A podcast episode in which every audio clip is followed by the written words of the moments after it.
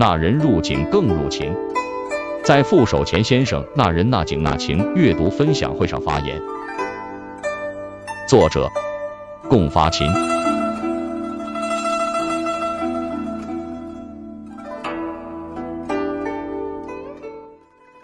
安徽省散文家协会副主席、安徽散文馆馆长、明光市作协主席傅守前先生新书《那人那景那情》，二零二零年十一月由团结出版社作为晚风文苑丛书本集丛书，由傅守前先生主编隆重推出。这是江淮文坛一朵盛开的鲜花，更是明光市文艺界一件盛事。那人那景那情是傅守前先生继二零一三年那山那水那人。二零一六年明光峰之后的又一本重量级散文集。我个人认为，那山那水那人的突出特点是再现山水日月，见往存史资政。日月就是指明光，存史及明光乡镇工作经历和记忆。明光峰的贡献是呼应明光市委市政府美好新明光发展战略，作为明光旅游开发的底本，图文并茂。通俗简明、全面有力地推介了明光山水人文的内涵和外延，提升了明光旅游文化的品质和品味。我以为这两本书都具有一个共性，富有生活情趣，富有真实情感，展示了明光地域文化的风貌。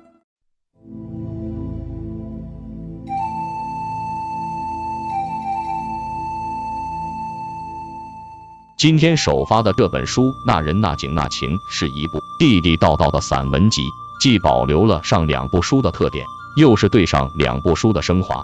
艺术来源于生活，又高于生活的理念，在这本书里得到了充分体现。那山那水那人是呈现，明光峰是表达，那人那景那情是感悟。感悟人物，感悟景物，感悟事物，感悟生活，感中带情。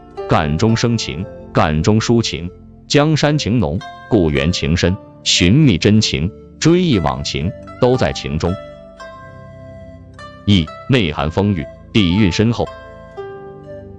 那人那景那情视觉扩大到祖国各地，大江南北，长城内外都已涉猎。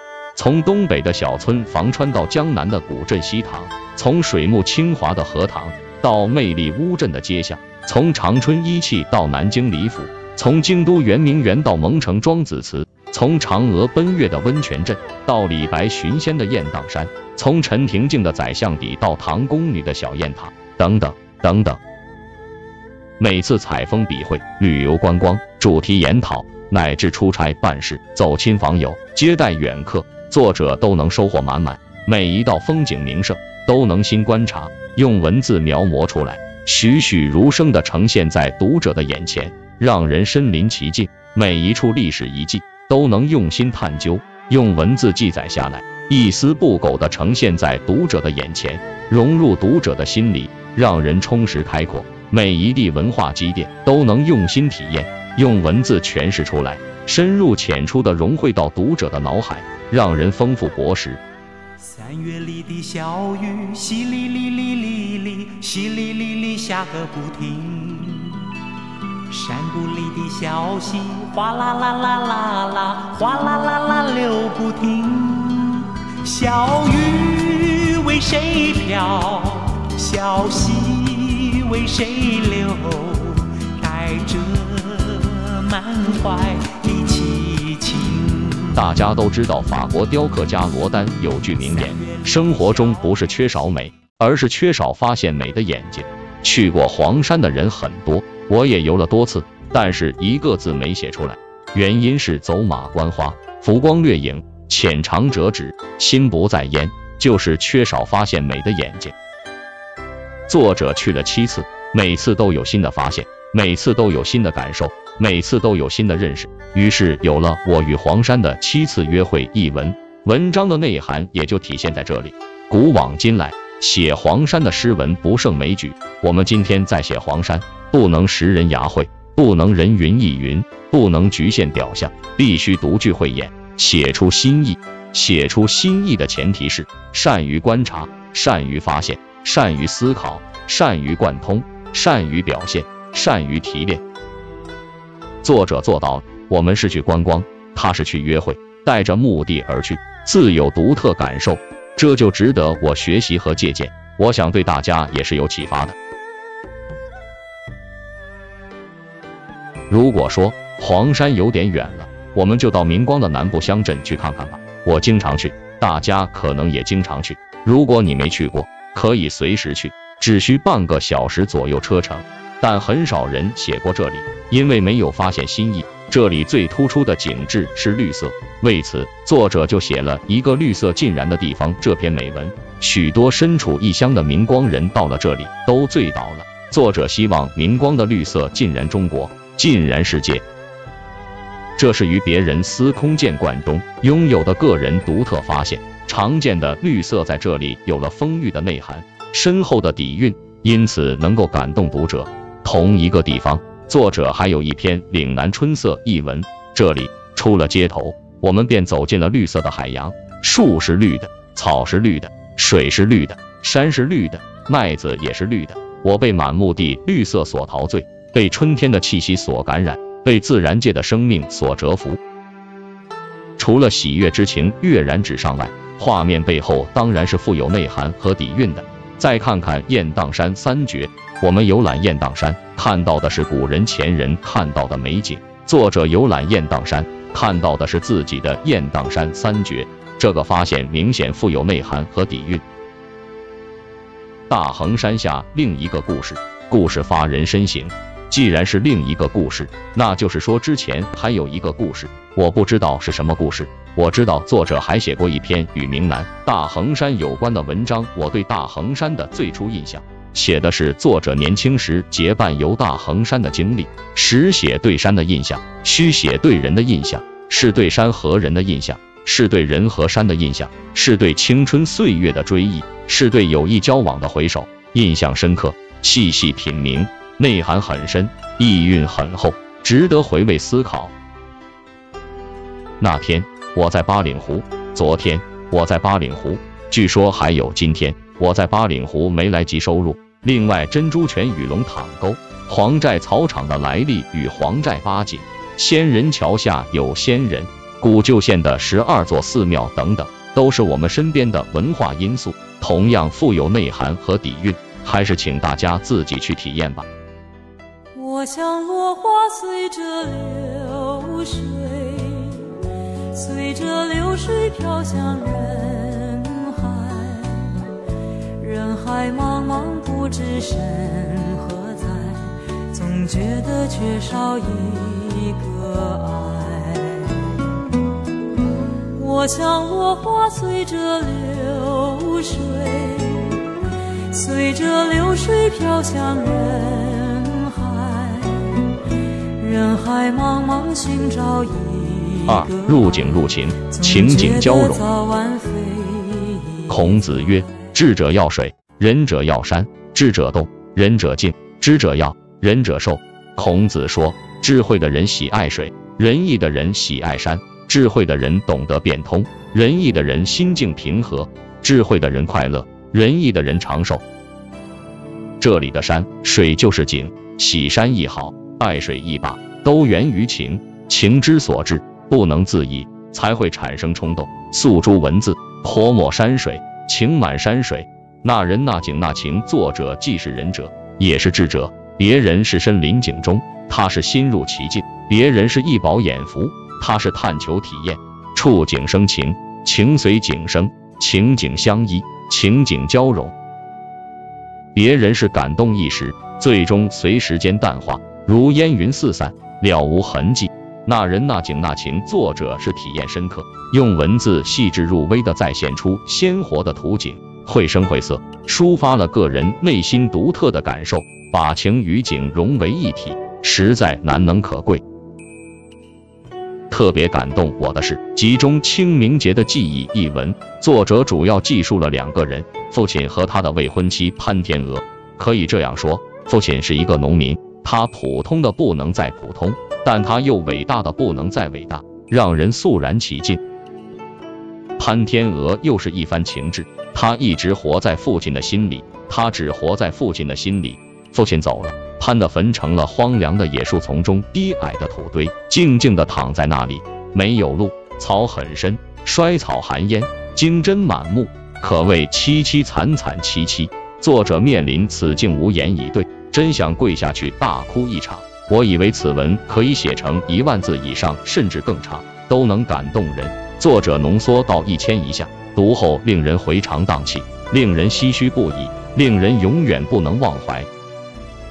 可以这样说，人间的情谊都沉淀在这里，人性的光辉都闪耀在这里，情到深处，全在不言之中，真是那人那景那情呀。一阵烟雨，你来自何方？好像爱情，你去向何方？一抹斜阳，你来时匆忙，好像爱情，你去时又匆忙。我们认识许多文化名人，名人并不认识我们。即使在某个场合下见过面，印象也会渐渐模糊；即使在哪听过别人介绍，也会渐渐遗忘。但作者不一样，他能将读过这位名人的作品，在宁夏影视城见过这位名人的印象，在盱眙听过别人介绍这位名人的故事，关联到一起，把人物放进背景中，把人物置入情感里，于是有了《永远的张贤亮》一文。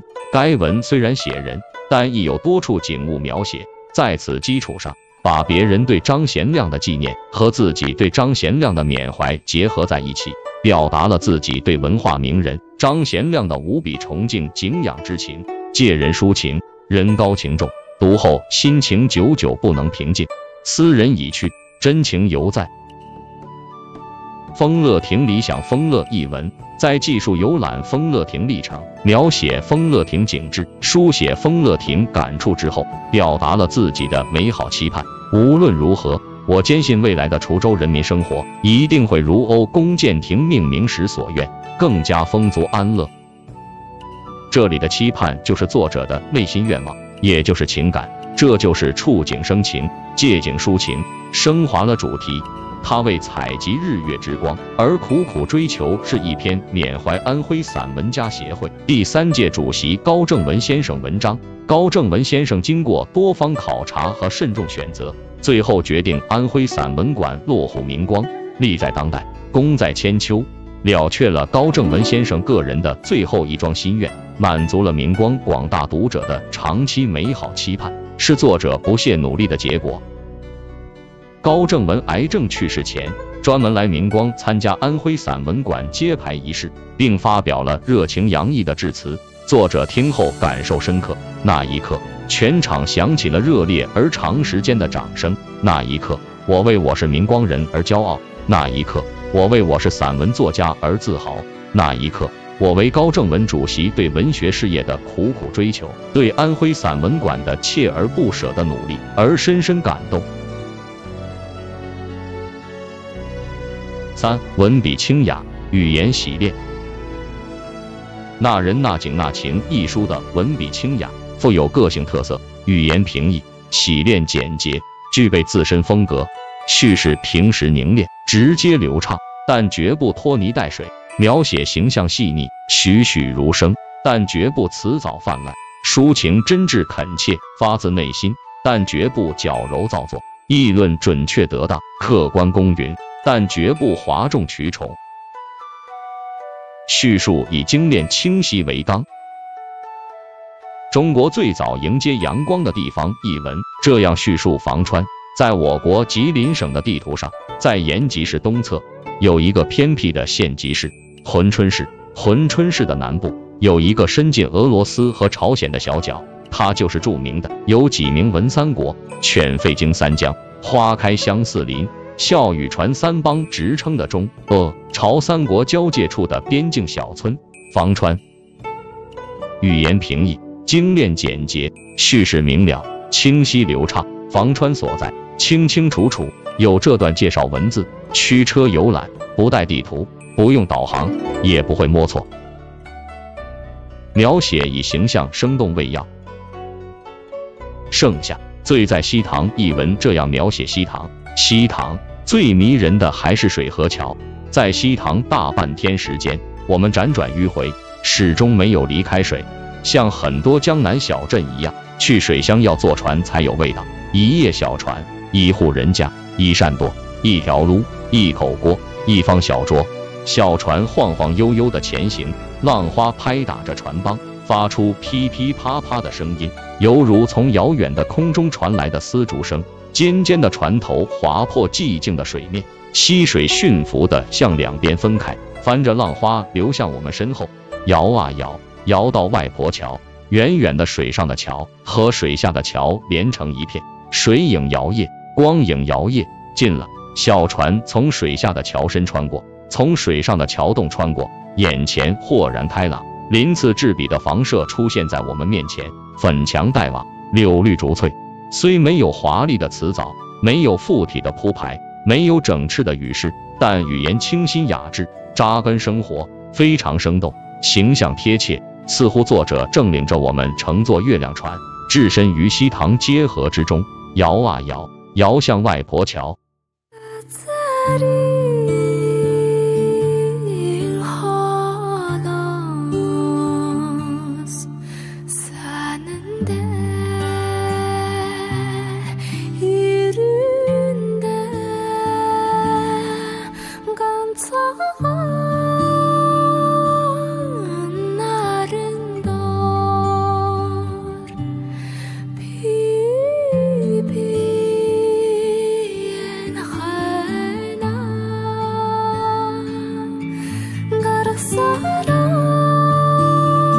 抒情以真切诚挚为宗，美哉！燕灵一文这样抒情，这一切是天地灵气和人类精神的最为完美的交融，是自然之美和人类之灵的必然结合，是天人合一。汇风合唱的时代强音，漫步田野绿绸，林海滔滔，鸟欢蝉鸣，花香阵阵，蝶飞燕舞，清泉香茗，妙景花醉，无一处不美。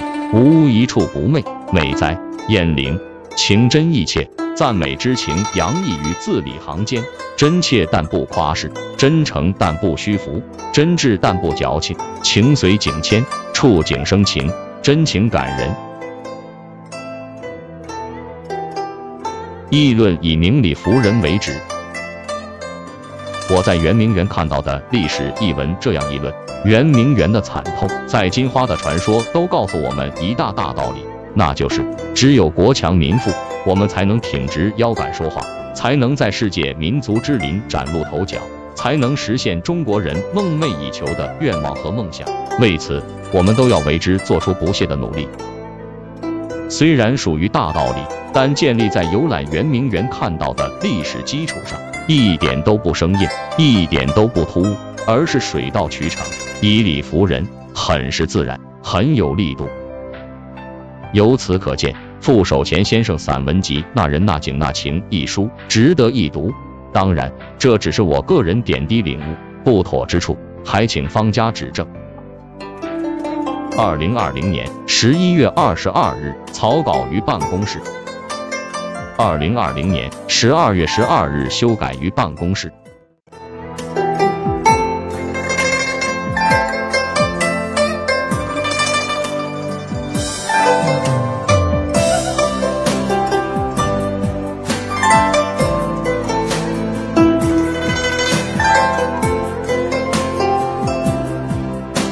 作者简介：共发琴，一九六五年十月，笔名亚鲁，贡辉，安徽省文史馆特约研究员，安徽省宁光市政协常委，市政协文化文史和学习委员会主任。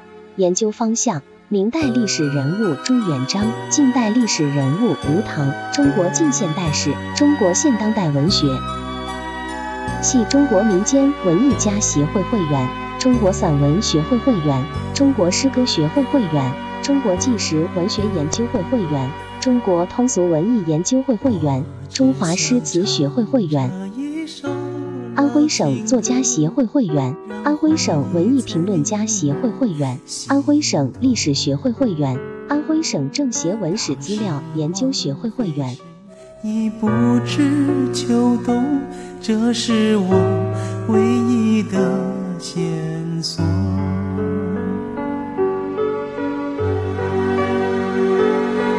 说情歌总是老的好，感谢收听深圳文学。天涯海角忘不了。